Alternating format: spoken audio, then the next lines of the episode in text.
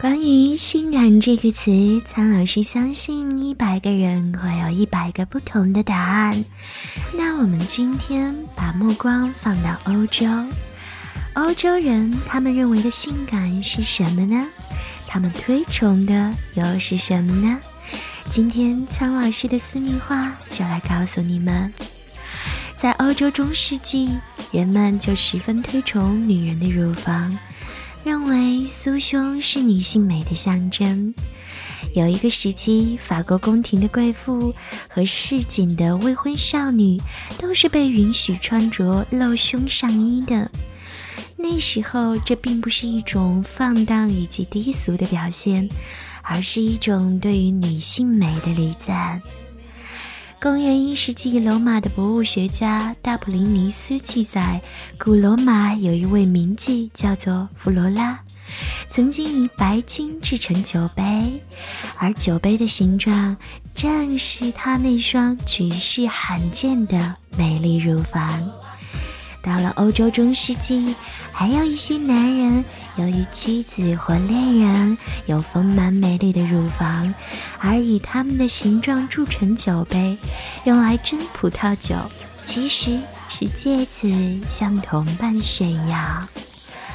而在法国大革命时死在断头台上的玛丽王妃，也曾经将自己的乳房以石膏铸形，做成白金的美丽的水果盘，至今还被装饰在凡尔赛宫。那在欧洲呢，还有一种人人推崇的习俗，也是中国人所不理解的，那就是剔除阴毛。从古希腊开始就有女性剔除阴毛的习俗，实际上这可是当时女人的化妆术之一呢。他们称之为剃清维纳斯之秋。这种女性剔除阴毛的习俗，除了古希腊之外，也盛行于印度、波斯，还有阿拉伯等地。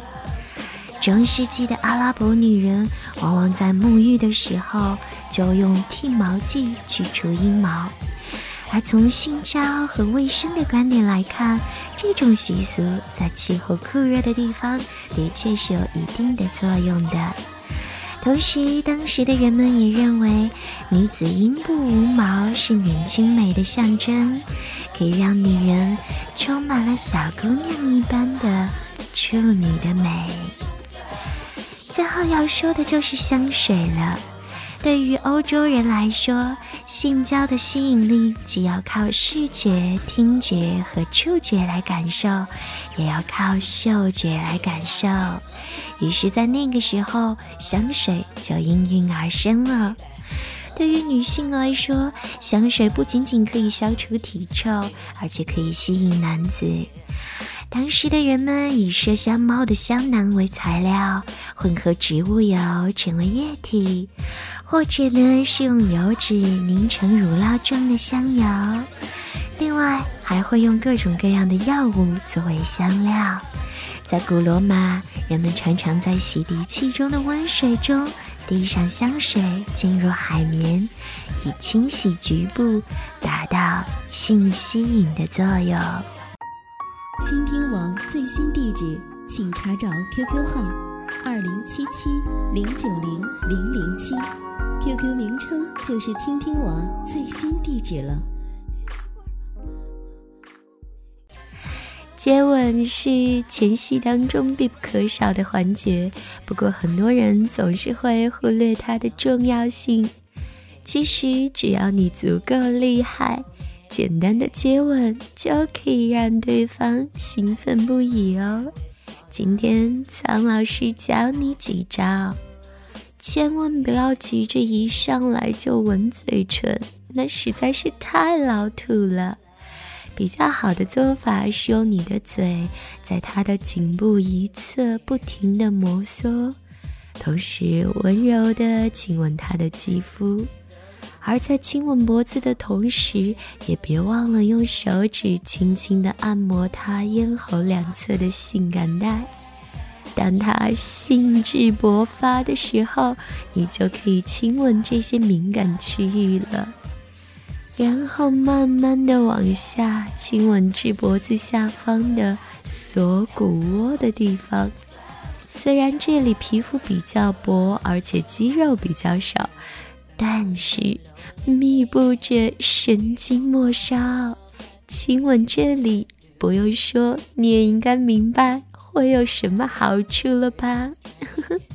当它欲火中烧的时候，千万别停下，继续用你的吻来融化它。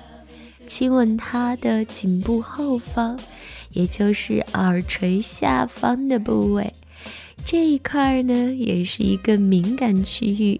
密布着可以制造快感的神经末梢，而且它比肌肤稍微厚实一点的颈部更加的敏感。